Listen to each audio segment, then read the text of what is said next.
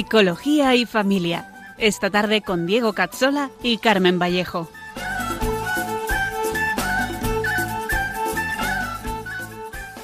Te dijo ven y aceptaste, atrás quedó lo vivido, te dio una nueva esperanza, todo encontró su sentido y ahora estás. Bienvenidos a nuestro programa Psicología y Familia con Diego Cazzola y Carmen Vallejo. Un programa para profundizar en la psicología humana, la educación y la familia.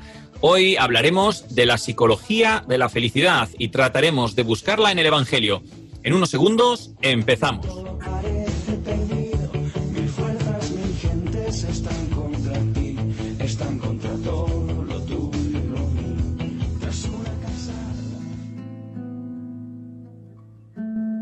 Ven Espíritu Santo, ilumina nuestra mente, abre nuestro corazón para que seamos siempre transparentes a la verdad del Señor. Que la Virgen María, nuestra tierna Madre, nos guíe con firmeza, sabiduría y humildad en el camino del amor verdadero. Por Jesucristo, nuestro Señor. Amén. Bienvenidos a todos y feliz verano, Carmen. ¿Qué tal estás? Bien, muy bien, gracias a Dios, muy bien. Feliz verano a todos. Calorcito tenemos. Sí, estamos en ola de calor. Eso sí. Bienvenidos a este nuevo programa de Psicología y Familia, donde queremos aportar nuestro enfoque radical a lo que se llama psicología. Aquí no nos vale lo que se suele decir, sino que lo revisamos y lo tratamos de reenfocar todo para que todo sea congruente con la fe cristiana, hasta el detalle más pequeño. Hace dos programas, en el mes de junio, vimos de dónde nace la psicología y la formación del psicólogo de hoy y abordamos esa dimensión de fe que necesita la psicología para ser realmente cristiana. El, mes pasado nos centramos en la importancia de las expectativas, en definitiva, ya que vimos el efecto placebo y sobre todo su gemelo oscuro, el efecto nocebo. Por el efecto nocebo vimos cómo la mente humana puede entregarse a una idea, un miedo o, una creencia hasta el punto de enfermarse e incluso morir.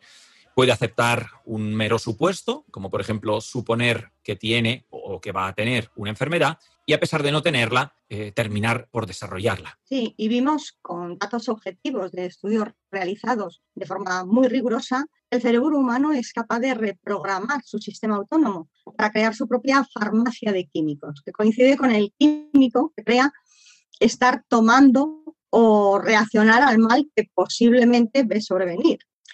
Esta realidad es tremendamente desconocida y totalmente ignorada y analizamos cómo estaría afectando a mucha gente en esta pandemia dominada pues, por el miedo al contagio, a la muerte o al cambio, ¿no? ¿Cuántos problemas y enfermedades se habrán generado a partir de, de este efecto nocebo y no de una real patología o enfermedad, ¿no?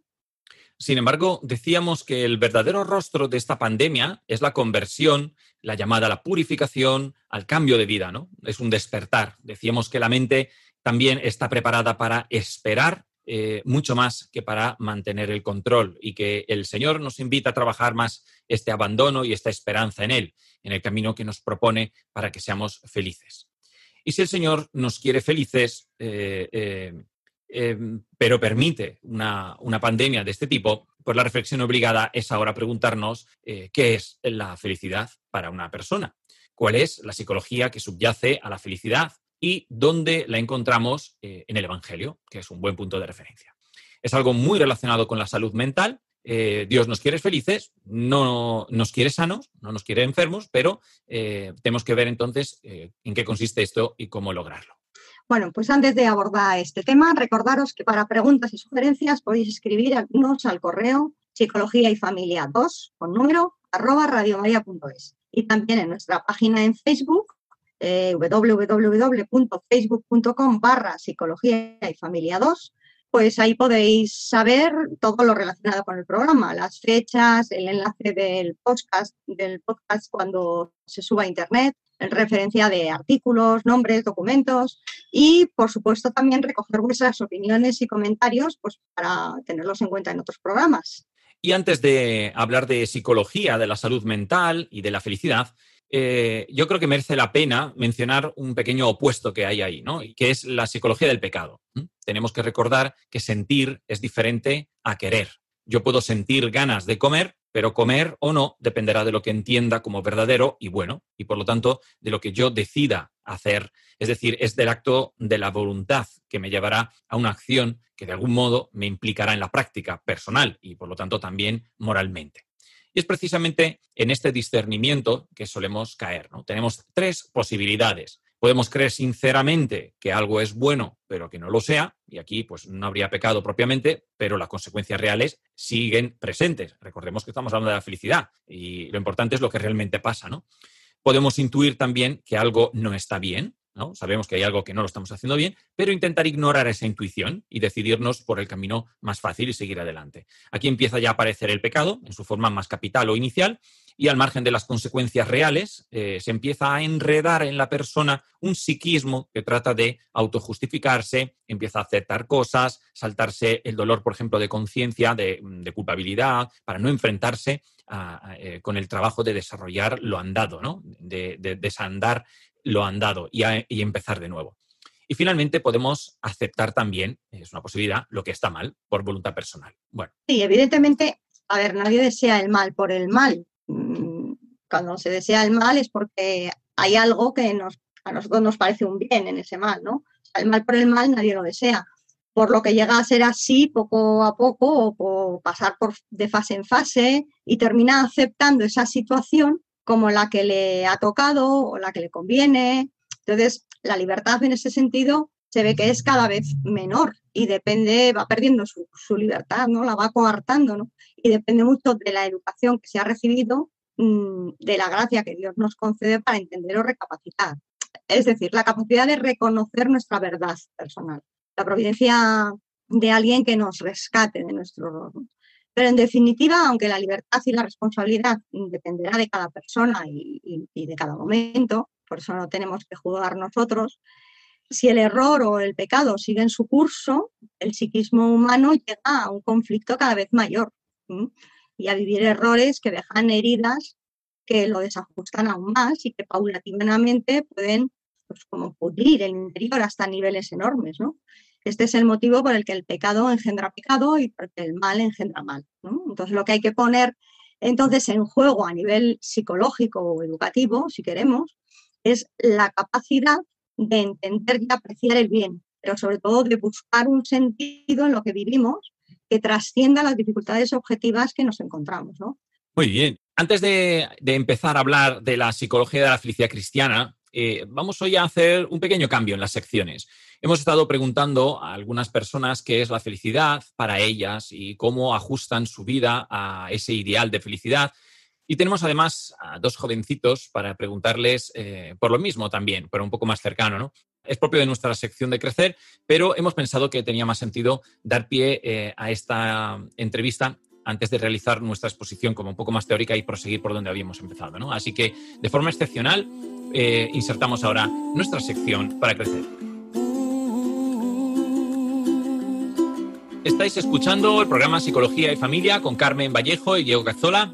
Decíamos que de forma excepcional vamos a introducir ahora nuestra sección para crecer con una entrevista a un joven y a un jovencito eh, sobre la felicidad. Tenemos aquí a los, a los micrófonos a mi hijo Giovanni Cazzola, de 12 años y preparado para eh, empezar su recorrido en la escuela secundaria, y a Marcos Carbajo, de 17 años, estudiante de bachillerato y como todos los jóvenes de esta edad, en su pleno momento de fuerza, energía, con muchísimas ganas de comerse el mundo. Buenas tardes, chicos. ¿Qué tal estáis? Pues muy bien. Eh, un honor estar aquí presente y poder hacer esta entrevista. ¿Es la primera vez que estáis en una radio? Sí, para mí es mi primera vez. ¿Y para ti, Giovanni? Para, para mí también es la primera vez, a no ser que cuando era más pequeño hubiera hecho alguna. Muy bien, bueno chicos, pues hemos estado preguntando a algunas personas sobre la felicidad. En concreto, les hemos estado preguntando en qué consiste para ellos la máxima felicidad, cómo ordenan toda su vida a ella y si era posible que nos dijeran cómo identifican eh, que algo promete felicidad, pero que de alguna manera pues no es así, ¿no? Entre los testimonios más interesantes, pues hemos recorrido eh, varios, ¿no? Hemos, recogido eh, algunos aquí. Tenemos a Yuri, psicólogo de 37 años, y nos dice... Bueno, creo que la felicidad es algo más que el placer sensorial, el placer inmediato, ¿no? A veces hay decisiones que pueden ser dolorosas, nos pueden costar sacrificios, ¿no? El desapegarnos es algo que lo que nos aferramos, pero a la larga es para nuestro bien. Creo que eso a la larga también nos trae felicidad, ¿no? Por experiencia propia he tenido que renunciar a cosas a las que tenía apego, pero a la larga han sido para mi propio bien y felicidad. Creo que la felicidad, coincido con Víctor Frank cuando decía que la felicidad consiste en llevar una vida provista de sentido, ¿no? cultivando valores trascendentales.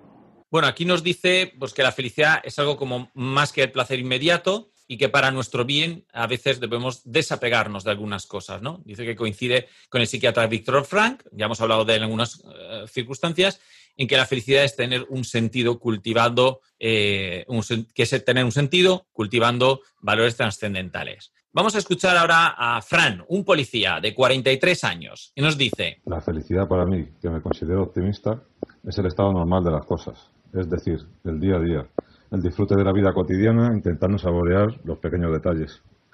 Según lo que siento, la máxima felicidad la he conseguido con cosas simples, que no hay que buscar, y surgen a diario, pero hay que saber valorarlas. Por ejemplo, charlar con mis hijos, saborear una comida, un paseo por el campo, observando detalles de la naturaleza, jugar con mi perrete, que siempre rebosa alegría, o disfrutar de una película, que despierte cualquier tipo de emociones. Por otro lado, cuando he intentado aumentar el grado de felicidad adquiriendo bienes materiales, como por ejemplo un coche o un proyector de cine, seguida te das cuenta de que no produces la misma felicidad que otras más abstractas o inmateriales. Te das cuenta al poco tiempo que lo único que hacen es hacerte la vida más cómoda, son meras herramientas y no te producen sentimientos tan intensos como otras menos materiales. Bueno, pues Fran eh, nos dice que la felicidad es el estado normal de las cosas, el día a día. Dice que está en los pequeños detalles. Pone unos ejemplos estupendos, ¿no? Es interesante eh, que no por comprar más cosas eh, se es más feliz, dice, aunque puedan hacer la vida más, más cómoda. Una mujer de mediana edad, no sabemos aquí, porque nos hemos apoyado también en otras personas que nos han ayudado a alcanzar estos testimonios, eh, nos dice lo siguiente. Yo creo que la máxima felicidad para mí es mi hija, el estar bien con ella, el que tenga salud, el que crezca una niña sana. Principalmente ahora mismo es, yo creo que tener tranquilidad, paz, ¿no? Paz interior, estar tranquila, yo creo que va relacionado con ello. Yo creo que si tienes tranquilidad y paz, yo creo que eres una persona feliz. Pues yo creo que disfrutar mucho de, de mi pequeña, disfrutar de los momentos que tengo junto con ella, que, sé que son pocos, pero el poco tiempo, eh, trasladarlo en, en, que no sea cantidad, sino calidad de tiempo, ¿me entiendes? Es algo muy incierto, porque puedes pensar que a lo mejor, pero no, no está nada dicho, ¿sabes? Pero que algo te, te promete felicidad, pero, pero luego ves que no... ¿Cómo te das cuenta? ¿Cómo te, cómo te percatas de eso? Yo creo que en el día a día, en las actitudes, vas viendo, ¿entiendes? En las experiencias también. Bueno, pues aquí la felicidad para ella es la felicidad de su hija y el saber que ella está bien. Es algo, me parece, no solo normal, sino muy bonito y que se revela por la paz y la tranquilidad que deja. Aquí tenemos a una amiga mía, una compañera de trabajo, Azucena, psicóloga de 43 años, eh, y nos dice lo siguiente. La felicidad, más allá de motivos de alta satisfacción o de placer, como que se cumplan mis deseos, que tenga las áreas de mi vida aparentemente resueltas, la salud, amistad, amor, trabajo, economía, está con poder sostener cierta confianza en la vida, que a mí particularmente me la ha dado el cultivo de mi interioridad y la conexión con, conmigo misma, pero también con la fuerza, con la fuerza de vida que, que, nos sostiene. Es muy importante para mí eh, sentir paz y calma interior y esto para mí tiene que ver con la vocación de, de servicio a los demás, no solo en mi ámbito profesional, sino pues en la vida. Y con, con la paz que da intentar tener el corazón lo más limpio posible para hacer mi camino en esta vida en paz y poderme ir en paz, sabiendo que, estoy dispuesta a cuidar de mis relaciones, en el sentido extenso de la palabra, y, que si soy como soy humana y no todos son virtudes, pues mm, fallo en ello, poderlo enmendar y poderlas, poderlas curar. Entonces la vida para mí ya no es un cumplimiento de placeres, sino se convierte en algo más trascendente, donde hay un sentido evolutivo. Y esto está más allá, para mí ya el sentido de felicidad que busca un poquito más pues esa, esa plenitud, esa paz en el alma. Bueno, pues dice que su concepto de felicidad ha ido evolucionando.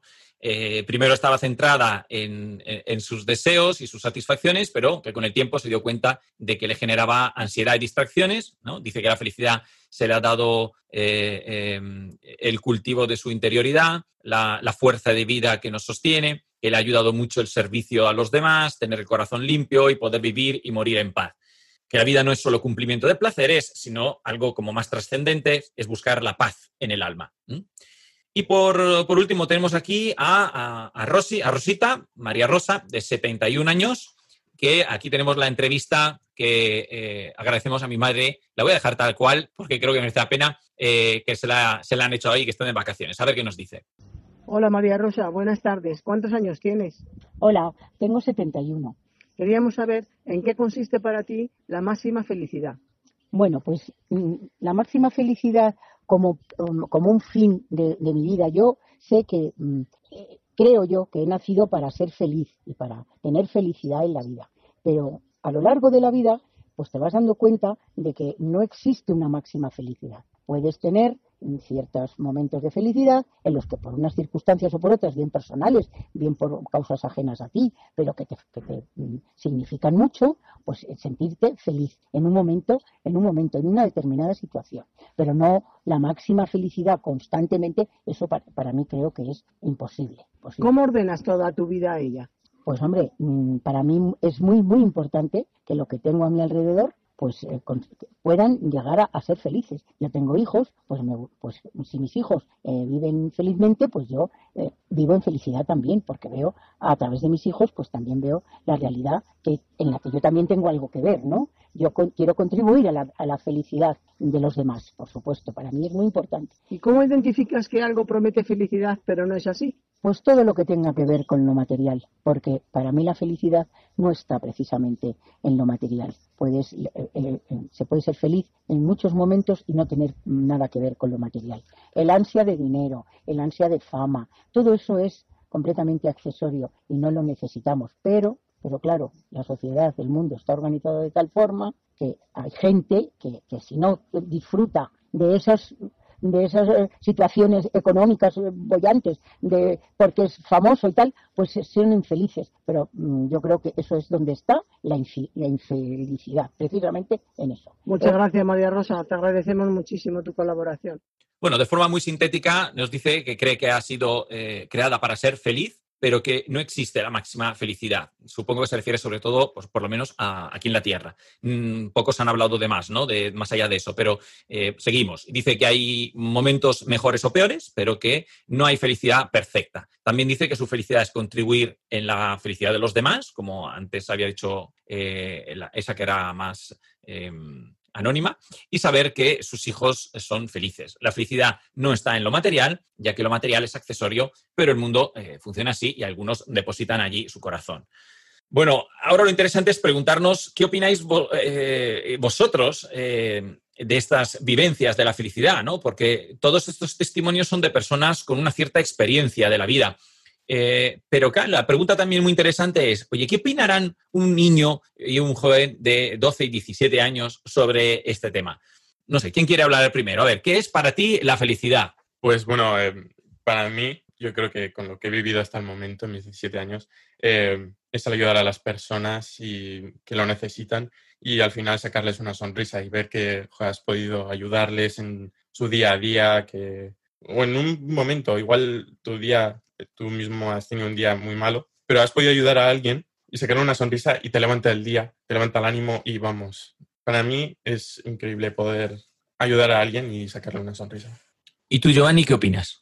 Pues a mí la, la felicidad para mí es, como ha dicho aquí Marcos, ayudar a alguien, pero también estar con mi familia y amigos, jugando a algo, hablando con ellos, aunque sea algo así sencillo como jugar a las cartas o hablar sobre las noticias que han habido por la tele, algo así. A mí eso me da una felicidad temporal, no absoluta, pero me, me, me, gusta, tengo paz y eso a mí me, me alegra, me hace feliz. ¿Y cómo, y cómo, vale, pues esa es la felicidad, ¿no? ¿Y, ¿Y, cómo hacéis para ser feliz? ¿Vale? ¿Os habéis dado cuenta de que en eso hay felicidad? ¿Cómo ordenáis vuestra vida para que eso sea así? Pues en el colegio también intentando ayudar a otros chicos o lo que sea, si tienen problemas, pues intentar, oye, mira, te ayudo si lo necesitas, eh, dime, lo que sea, y si no, pues ya buscaremos a otros y yo también tengo problemas, o intentar sacar un rato en algún lado y, no sé, irme con otra gente, otros grupos a, otras ciudades y ayudar ahí en hogares o u hospitales o lo que sea. Y tú, Giovanni, ¿cómo, ¿cómo, haces para ser feliz? Eso es lo que te hace feliz. ¿Y cómo, cómo haces para que eso sea realmente lo que te hace feliz? Bueno, pues yo en este confinamiento, con esto del COVID-19, he intentado llamar a mis amigos varias veces para charlar con ellos, preguntarles cómo están.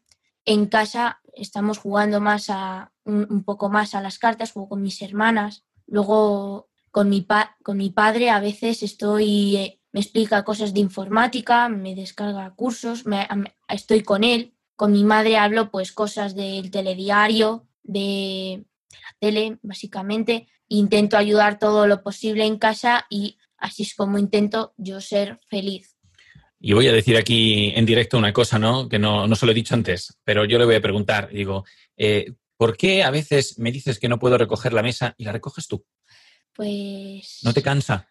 No, hombre, no, no es que me guste, pero luego siento, me siento mejor viendo que lo he hecho yo, eh, pues así que tú tienes como más heridas, te cansa más a ti más que a mí, y yo, yo sinceramente, yo me siento mejor al hacerlo que al no hacerlo. Bueno, que, que no, no, sé si os dais cuenta, pero hay, hay, hay fondo para estar trabajando ahí en esto, hay muchísimo fondo, chicos, desde luego. seguir por ahí, seguir por ahí, ¿eh? Los dos aspectos que yo hasta ahora estoy viendo que más me parecen eh, interesantes destacar, eh, por si alguien no se ha dado cuenta, es, por un lado, la, la, sencillez de las cosas y, por otro lado, el salir de uno mismo para ir al otro. Porque eso, Carmen, lo hemos dicho muchas veces, que es parte del trabajo personal. Efectivamente, es, es fundamental. Y yo creo que en el programa de hoy también va a salir esa idea. ¿eh? Sí, seguramente, claro. Y, vamos a ver ahora eh, una última pregunta. Eh, es muy difícil esta. ¿Cómo sabéis cuando algo que pensabais que, os, que os iba a hacer felices, que en realidad no os está dando esa felicidad ¿no? que prometía? A ver, Marcos. Pues cuando llevas mucho tiempo, o sea, le metes mucho tiempo a la acción que sea o el tiempo que dediques que te aleje de las personas a las que quieres, de que saques un mal temperamento ante ellos, que, que te saque el lado oscuro de ti hacia las personas a las que quieres, que al final te estás alejando, te, te encierras, te haces un escudo ahí alrededor. O sea que estás notando que, que estás peor. Sí. Claro. Pero eso implica reflexionar, ¿no? Estar atentos.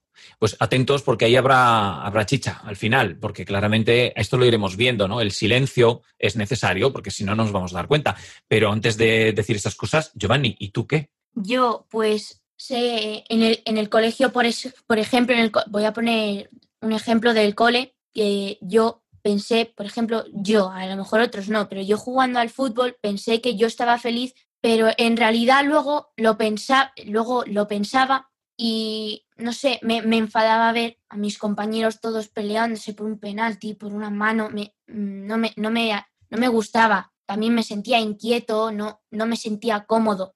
Entonces ahí te das cuenta de que eso no te está dando felicidad, eso te está agobiando, al menos a mí siento que me pasa eso. También, por ejemplo, un, un ejemplo que a mí y a mis hermanas creo también nos ha pasado con los videojuegos, que nos dicen, venga, podéis jugar un rato a los videojuegos tú crees que estás feliz, pero a mí me pasa, por ejemplo, que me, meto en el ordenador a jugar y luego no salgo mejor que cuando he entrado. No, yo no me siento más feliz, o sea, siento que está pasando el tiempo, pero ya está. Así que vuelve a ver como esa necesaria ¿no? Eh, reflexión sobre el cómo estaba antes y cómo estoy ahora. Eso ha sido muy interesante. Eso, eh, sobre la marcha, porque esto no está nada preparado, eh, así estamos aquí eh, simplemente descubriendo lo que dicen, por, qué pistas nos da, porque claro, los que nos han dado el testimonio, pues no, podemos preguntarles en directo, que sería interesante también, ¿no? Siempre eso es muy enriquecedor, pero teniéndoles aquí, pues es interesante, ¿no?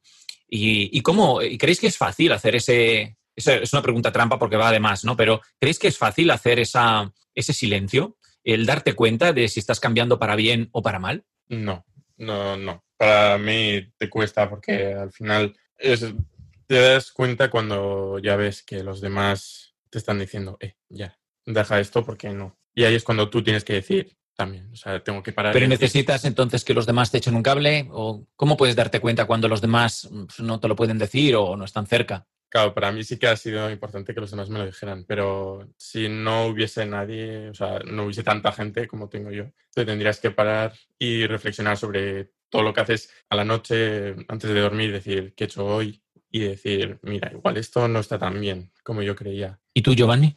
Eh, yo no he entendido muy bien la pregunta. que cómo, eh, cuando, cómo, cómo haces eh, para darte cuenta de que las cosas van, eh, si van a mejor o van a peor? Hombre, yo he visto, no, no solo por experiencia mía, sino también por experiencia de que me han contado padres y amigos míos. El mismo ejemplo, los videojuegos que una persona va y sale enfadada. Yo veo que hay gente que se enfada mucho por eso, por ejemplo. ¿Y para darte cuenta tú solo? Para darme cuenta yo solo, Porque claro, si no eres feliz, pero eres infeliz, te puedes dar cuenta, porque te enfadas, ¿verdad? Pero ¿cómo te das cuenta cuando mm, simplemente no eres feliz eh, como deberías serlo? Yo creo que también influye un poco también la educación, ¿no? Porque al final durante toda tu vida te van diciendo, "Oye, mira, esto puede estar bien, pero no, o esto está bien, sigue por este camino y esto lo dicen a todos, el camino de Dios es lo que te va a llevar al final, ¿no? Ah, como decían antes, eh, al final Dios te va a llevar a la fidelidad plena y ese camino, y para mí siempre me lo han dicho, por aquí, tú sigues este camino, este camino va a ser. Y también yo creo que influye mucho ahí la educación del O sea, que la padres. educación y la confianza en alguien que te va guiando. Hmm. Recordamos que eh, estamos hablando de unos jóvenes, ¿no, Carmen? Que son jóvenes, o sea, que no tienen esa claro. trayectoria como los adultos que hemos estado escuchando, que de alguna manera tienen ya más luces, tienen más experiencia, más estrategias. Mm.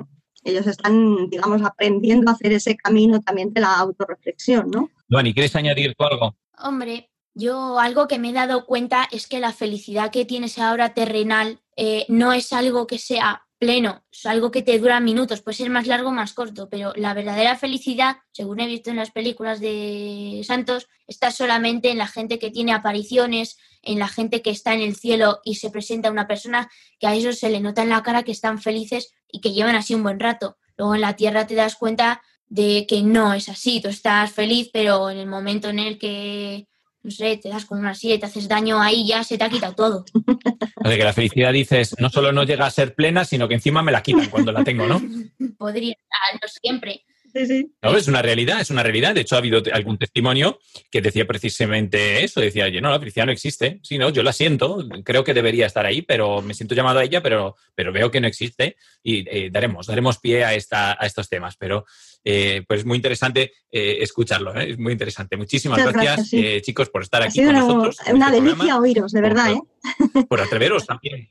Claro, porque o sea, abrirse también así en, en antena, pues no es, no es fácil, ¿no? Sobre todo al principio y sobre todo por dar vuestra opinión, compartir vuestra experiencia. Pues nada, pues muchísimas gracias. Venga, adiós. Bueno, hasta luego, chicos. Adiós. Hasta luego. Un saludo- un saludo a todos mis amigos. Y agradecer también a todos los que nos han cedido un pedacito de su psicología y de su intimidad, porque no es fácil abrir el alma y, menos en la radio y sin conocer bien eh, el programa. ¿no? Nosotros retomamos ahora nuestra sección de enfoque radical y continuamos tratando este tema de la mano de quienes se han dedicado ahora ya a reflexionar sí, sobre ello de una forma más profunda o de más específica, psicológica, pero sobre todo eh, eh, abordándola ahora desde la fe católica. ¿vale? Hasta ahora hemos visto, ¿verdad, Carmen? Un poco lo que la gente eh, pues nos, nos ha confiado y ahora vamos a intentar organizarlo como, como solemos hacerlo y vamos a ver qué, qué enfoque le damos. Estáis escuchando el programa Psicología y Familia con Carmen Vallejo y Diego Cazzola. Estamos tratando el tema de la psicología de la felicidad. Hemos estado escuchando varios testimonios personales y sobre todo el de los jovencitos de Giovanni, de 12 años, y el de Marcos, eh, de 17 años. Proseguimos con el tema. Sigmund Freud, el, padre del psicoanálisis, eh, por ejemplo, como buen ateo, criticaba los valores cristianos porque se daba cuenta de que había que evitar el dolor, el sufrimiento y la desgracia. Y que el cristianismo pues, los abrazaba, los recogía. No, comprendía cómo la felicidad pudiera darse eh, con esas restricciones, eh, en concreto, por ejemplo, en la sexualidad, con esa evitación de la agresividad, ¿no? del ser bueno, de amar, esa utopía del, amar al prójimo eh, o una vida en una familia, por ejemplo, monógama y heterosexual. Bueno, pues toda su psicología se basa en que al no poderse evitar estos males, pues quedaban reprimidos en un inconsciente que generaba neurosis, es decir, enfermaba aunque esto le pasaba a todos eh, y, no tenía solución, eh, pues de allí el pesimismo de, su concepción eh, de la vida. Sí, sin embargo, hablando otra vez de, Leonardo Polo, lo que nos dice es que, la felicidad lo que hace es abrir el tema del bien y que el hombre puede ser feliz porque existe el bien como algo externo pues a esa libertad de la persona. Claro, es una concepción totalmente distinta de la que tenía de lo que acabas de comentar de, Freud, ¿no? Entonces, la posesión de, algo material, corpóreo, pues no basta, porque ese, ese, ese bien material, pues es, es, término, es una tendencia instrumental, pero no es un fin, es un medio, ¿no? Entonces, el fin es la felicidad, pero la felicidad sin acción es inasequible. Entonces, pues lo que hay que, desde un punto de vista psicológico, mm, el fin verdadero es el bien pleno. Por otro lado, si nos vamos a, Santo Tomás, veremos que la felicidad es algo que tiene que ser perfecta, suficiente, continua, perpetua y más bien contemplativa. Y a ver cómo, eh, cómo, se, cómo se es feliz entonces hoy en día, porque claro, perfecta, suficiente, continua, perpetua, es decir, que no nos la puedan relatar, pues es, ¿no? Es Carmen, eso es es muy complicado. Sí, lo que pasa es que la noción de felicidad pues, se puede entender como el estado de equilibrio mm, preferido por, ese sistema que es la persona, ¿no? Como es libre, pues también puede ser erróneo, porque pues no sé lo que comentaba alguien antes, que puede pensar que, lo bueno es tener dinero, ¿no? Pero la felicidad es ese estado de equilibrio que, efectivamente en esta vida pues no es permanente. La clave para Santo Tomás era ordenar toda nuestra vida y nuestra moralidad a un fin último, ¿no? Que estábamos diciendo, ¿no? Y a ese fin se ordenarán pues, los otros fines intermedios, esos que vamos diciendo que aparecen en la vida, ¿no?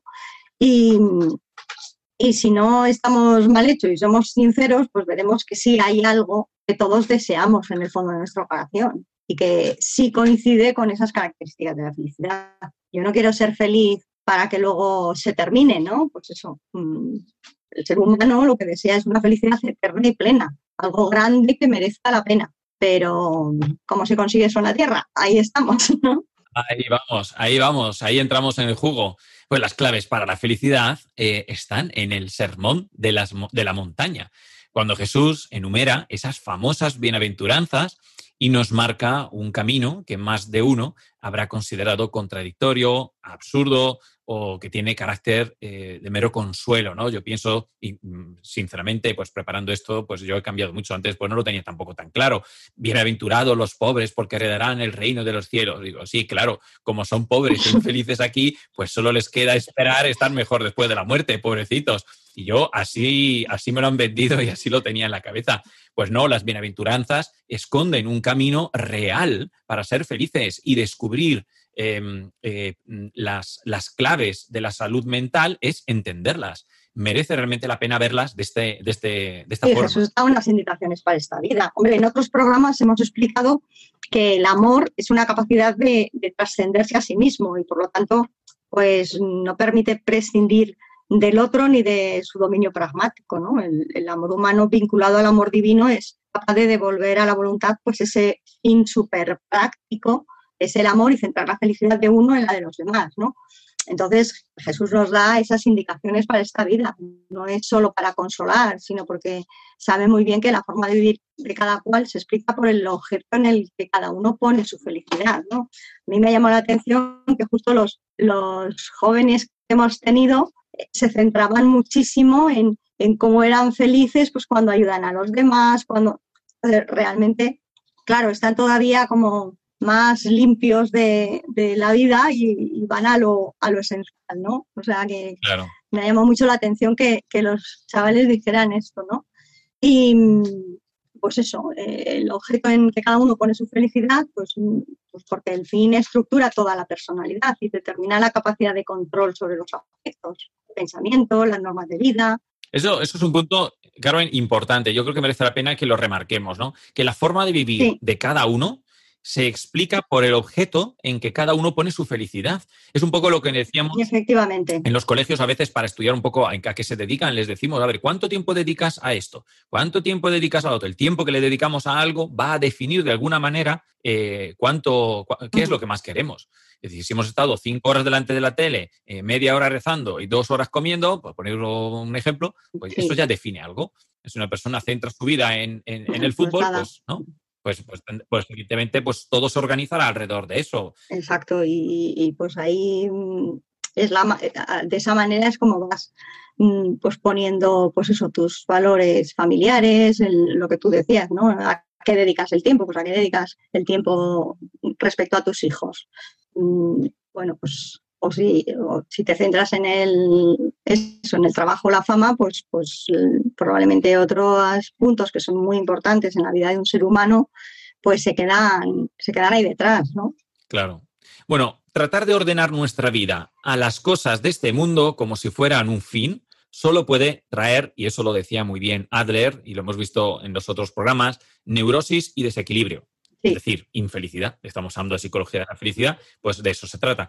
El problema, y ya lo hemos visto en otros programas, es que nada en este mundo puede satisfacer completamente ese deseo de fin último. Nada. Nada. Eh, eso, implica, eso implica tratar de cuadrar lo redondo. Es imposible. ¿Pero por qué? ¿Por qué es imposible? Eh, yo creo que este es un punto, mm, a mí me ayudó un montón descubrirlo y, y saberlo, ¿no? Porque Dios ha garantizado esto es lo que más me gustaría si lo escucharan los que han dado el testimonio, ¿no? Eh, sean más o menos cristianos o practicantes, entenderlo, ¿no? Porque Dios se ha garantizado que hubiera en el hombre un solo camino que le confirmara constantemente qué camino fuera el correcto. Y, eh, este camino es el que eh, va a Él y está inscrito en nuestra naturaleza. No, no es que no exista la felicidad plena, sino que no está escondida en este mundo, sino en el camino que lleva a Él. Me refiero a, Jesucristo. Este es el camino de la gracia, que es lo que lleva al hombre a gozar de Dios, despreciar las cosas del mundo, comprender el camino, eh, ver la verdad que está en él y seguir adelante cada vez más con fuerza y con alegría. Es como la sed que de forma natural busca el agua para saciarse. Es una metáfora que me explicó un amigo y me parece muy interesante. Por un lado, es un camino que cuanto más se recorre, más ordena el interior del alma. Se pausa la psiquis, se pausa, y se permite profundizar en sus procesos, es decir, permite eh, pararte a pensar. Este es el tema del silencio que también lo veíamos ¿no? con, los chicos. Poderlo ver con toda claridad, haciéndote, eh, eh, ayudándote ¿no? a decidirte en lo que realmente quieres, pero realmente quiero casarme, realmente quiero estudiar economía o, o trabajar en el negocio de mi padre. Por eso una gran herramienta eh, del demonio hoy en día es promover precisamente el ruido y eliminar el silencio. Esto es un tema, por lo tanto, que eh, ha, surgido durante todo el programa, ¿no? Necesitamos poder estar atentos a lo que estamos viviendo y es hacer silencio de vez en cuando para poder pensarlo. Pero hay una segunda, una segunda cuestión, ¿no? Hemos dicho, es, es como la sed, ¿no? Que de forma natural busca el agua para saciarse. Eh, que tiene dos cosas, ¿no? Primero, cuanto más se recorre, más se ordena el interior del alma. Y una segunda ella es que es también un camino que enseña el método de la virtud. Y sabemos que la virtud, que hemos venido hablándolo mucho, aunque el nombre es muy antiguo, es en realidad el método para la salud mental, algo necesario para seguir hacia el fin último y para ser feliz. Sí, los bienes espirituales mm, nos dan directamente placeres, no, perdón, no dan directamente placeres terrenales, ¿no? Eh, pero sí que permiten gozar de forma mucho más perfecta mm, de lo que se tenga, ¿no? Sea mucho, sea poco, porque todo tiene un sentido y todo está organizado apuntando a algo que está fuera del mundo.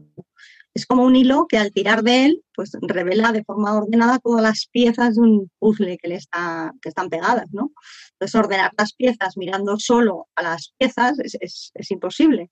Se necesita ese hilo o la imagen del puzzle, por decirlo de otra forma, ¿no? Y bueno, pues aunque no sepamos qué es la felicidad, tendremos a ella necesariamente y no podemos tender a otra, cosa, porque el hombre es capaz de ser feliz. Y antes de entrar en analizar la psicología de la felicidad que se esconde en las bienaventuranzas, eh, vamos a escuchar Rise Up, una canción del canadiense Matt Maher. Y quien sepa inglés, atento a la letra.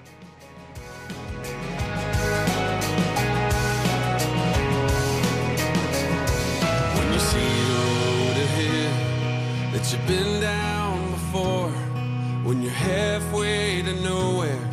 and you can't pay the toll, you're hanging on to mercy, withered on the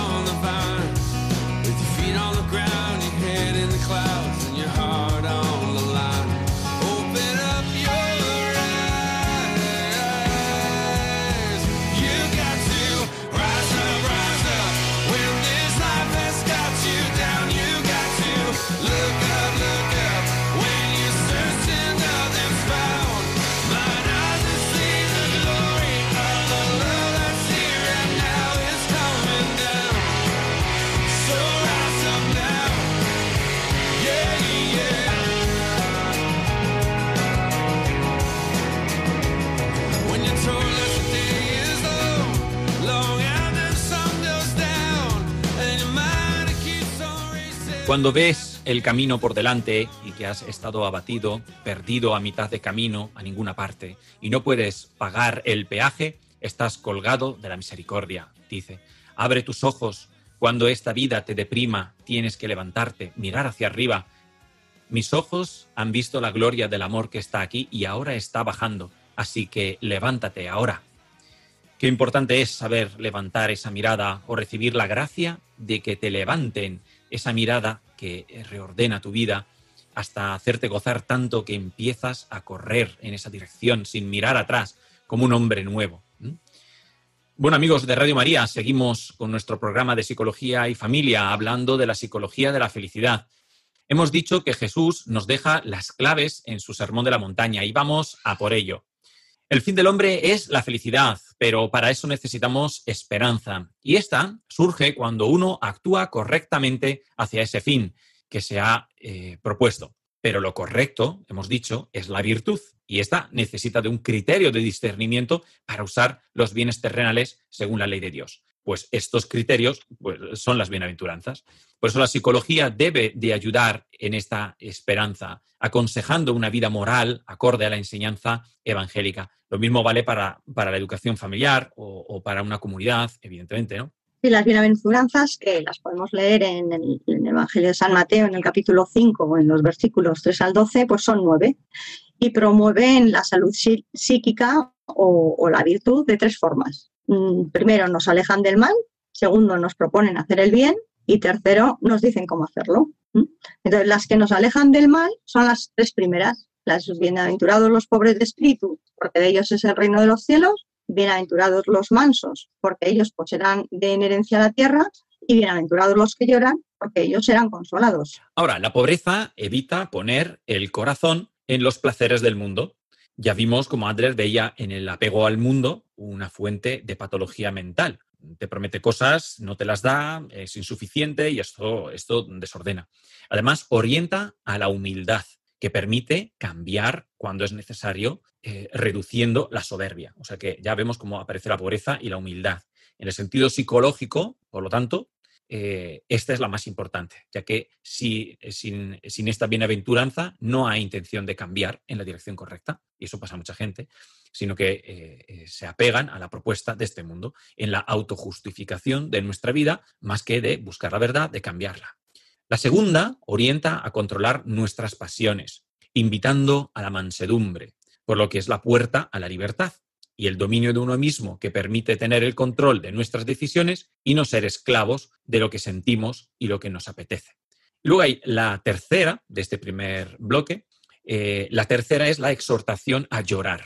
Esta me ha llamado mucho la atención. Eh, la explicación es de Santo Tomás. Distingue tres tipos de llantos que son muy interesantes y permite entender mejor esta bienaventuranza desde un punto de vista psicológico y teológico, si queremos. Eh, hay tres llantos. llorar por nuestros pecados, si tratamos de ser humildes y mansos, pues los podremos ver, evidentemente. Llorar por los pecados de los demás, porque es evidente. Ahí vemos que también hay una, un enlaza con la justicia. Y luego tenemos un llorar por nuestro exilio. Este será el más curioso, pero este llorar es muy interesante y muy psicológico, porque es cierto que el cristiano, y lo hemos dicho, renuncia al mundo, pero aún no puede abrazar las promesas del cielo, por lo que eh, queda, queda como desterrado ¿no? y anhela las cosas eternas sin, poseer aún, eh, sin poseerlas aún en, en plenitud. Es también un llorar el peso de nuestros pecados, de nuestros errores, eh, el dejar atrás una vida material y, de abrazar un renacer espiritual, algo eh, profundamente terapéutico y catársico. Es una catarsis. Eh, es un testimonio también iba en este sentido y, decía, yo al principio así, luego he ido evolucionando, me he dado cuenta que pues, es importante este proceso. En estas tres bienaventuranzas, el, el psicólogo, pero bueno, un educador también, tiene que detectar dónde se deben dar los cambios morales, qué virtudes hay que corregir, en qué orden y cuándo, qué prácticas son mejores para lograr la gracia necesaria y tiene que ser capaz de animar, de dar esperanza y, en definitiva, de acompañar, ya que quien cura es siempre, siempre, siempre el Espíritu Santo. Exacto. Y pasamos ahora a el segundo bloque, las bienaventuranzas que nos proponen eh, hacer el bien. antes, antes lo que hacían era eh, eh, alejarnos del mal y ahora vamos a ver las que nos proponen hacer el bien. Aquí tenemos la cuarta, la quinta, la sexta, la séptima y la octava. Para no leerlas todas, que las tenéis donde hemos dicho, simplemente recordar. Lo, eh, hablamos de los bienaventurados, los que tienen hambre y sed de justicia, los misericordiosos, los limpios de corazón, los que buscan la paz y los perseguidos. Buscar la justicia en la tierra, aunque sea de forma imperfecta, es propio de alguien que ya ha recorrido las anteriores bienaventuranzas. Porque las primeras tres nos disponen a estar sanos y, nadie es capaz de, lle- de llevar una, lucha en pro de la justicia si está desequilibrado. Y por eso hay muchas personas que luchan contra las injusticias eh, eh, equivocándose en los medios, porque no quieren lo que Dios quiere, no, no están ordenados. Y la justicia está relacionada con la voluntad de Dios, no con los criterios eh, personales subjetivos. Entonces ya no hay justicia. Veamos ahora la bienaventuranza de la misericordia.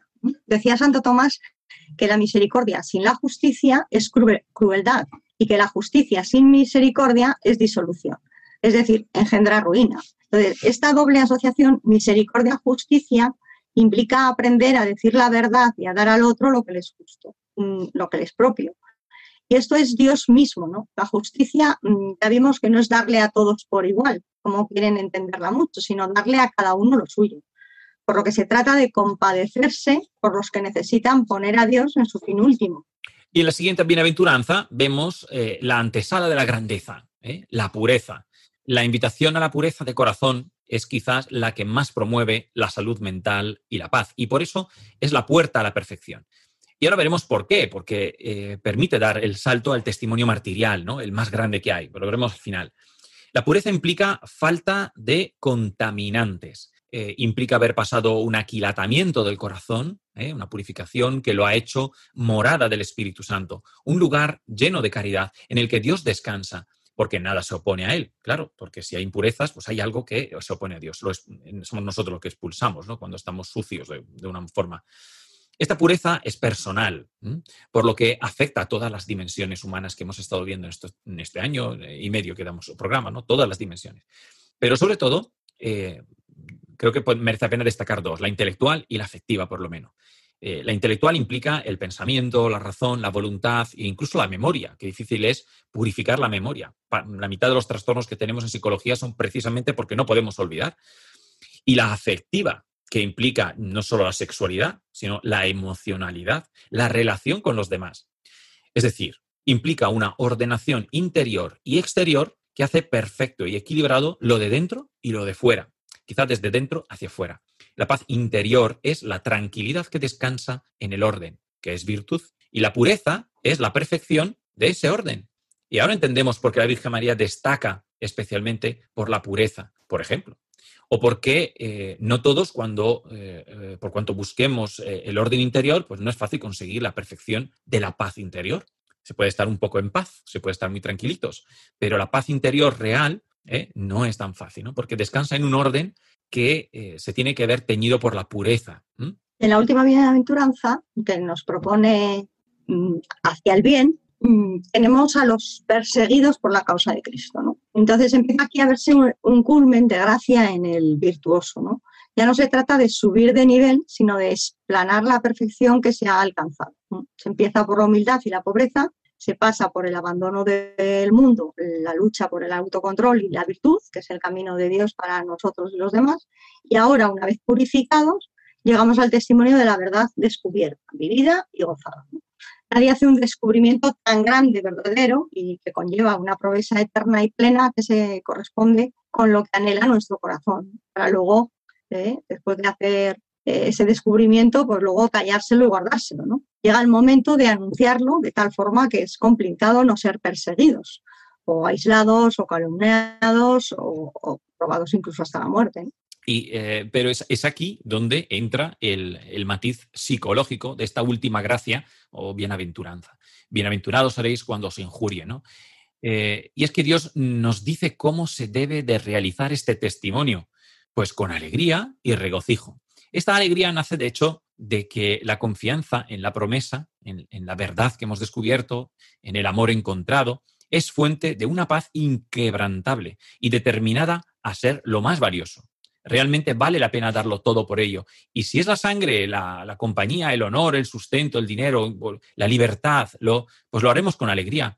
Eh, eh, no solo lo soportaremos, sino lo, haremos con alegría, sino entregaremos libre y nos entregaremos libremente, que es lo que hizo también Jesús y lo dice, ¿no? Nadie me quita la vida por la fuerza, soy yo quien la doy libremente. O sea que en definitiva la felicidad es alcanzar el camino evangélico y no digo conocerlo, verlo desde lejos, hay que dejar que, pues que el hombre vie- hay que dejar al hombre viejo y dejarlo todo. Y bueno, pues coger la cruz y ponerse en camino. Es cuestión de conversión. Y solo a partir de ese momento, eh, me refiero a ponerse en camino, empieza el camino de la auténtica felicidad. Felicidad que no excluye la cruz, sino que en ella es capaz de purificarse hasta alcanzar pues, la paz y la alegría propia no solo del que está sano mentalmente, sino, que, sino del que realmente mm, es y se siente hijo de Dios. ¿no? Evidentemente no podemos tratar de ir al psicólogo y pretender que la ayuda consista en ordenar nuestros vicios o simplemente ordenar nuestra posesión de los bienes, que pueden ser materiales, sociales o psíquicos. Es decir, yo no sé, no sé, pues eh, amor a los coches, a quedar con los amigos o procurar estar siempre con salud, por ejemplo. El trabajo psicológico para ser felices está en aprender a ordenar nuestros criterios y valores, desprendernos de los bienes de este mundo, que no necesariamente implica abandonarlos, pero sí no tener en ellos el corazón eh, y que ellos no sean el, el centro de nuestros deseos. ¿no? Porque sin este trabajo nos dejaremos eh, engatusar por los criterios del mundo. La mayor plaga, de hecho, eh, para los cristianos de hoy en día es precisamente eh, la intervención del mundo, ¿no? de cómo nos estamos acomodando a, ellos. Terminaremos obsesionados por encajar esas falsas promesas y esto generará pues, ansiedad, luego estrés, luego complejidad en las relaciones personales y finalmente nos llevará a decisiones cada vez más enredadas en el pecado hasta justificar eh, abandonar pues, un hijo, divorciarse por cuestiones porque no me apetece, por sentimentales, eh, dejar de ir a, misa, aunque tú antes lo creías, o banalizarla, no- centrarnos en la importancia de los estudios de nuestros hijos eh, o en sus actividades extraescolares, en que mi hija se sienta aceptada con sus amigas, aunque eso implique que salga con 12 años hasta las 2 de la mañana con un móvil de última generación.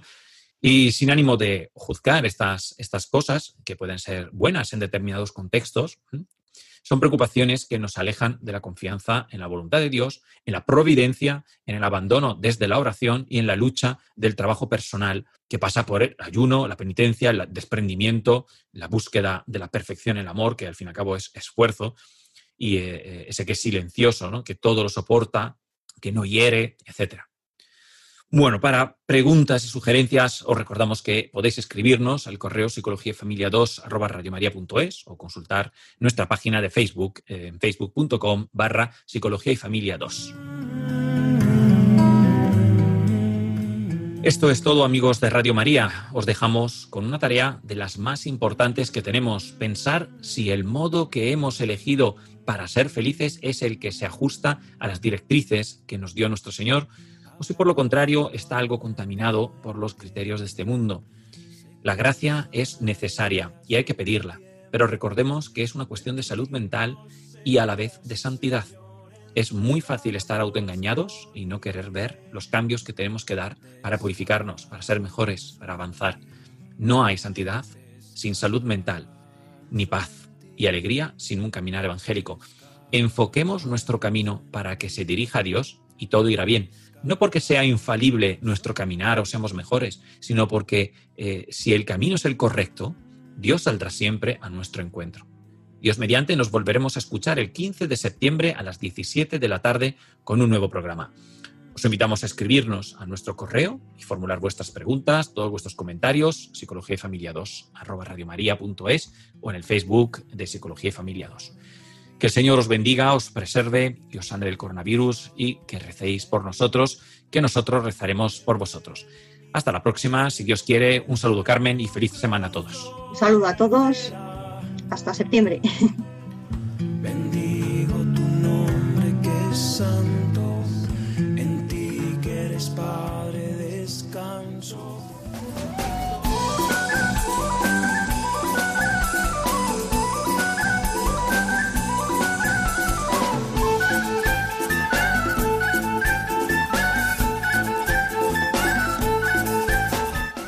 Han escuchado Psicología y Familia, esta tarde con Diego Cazzola y Carmen Vallejo.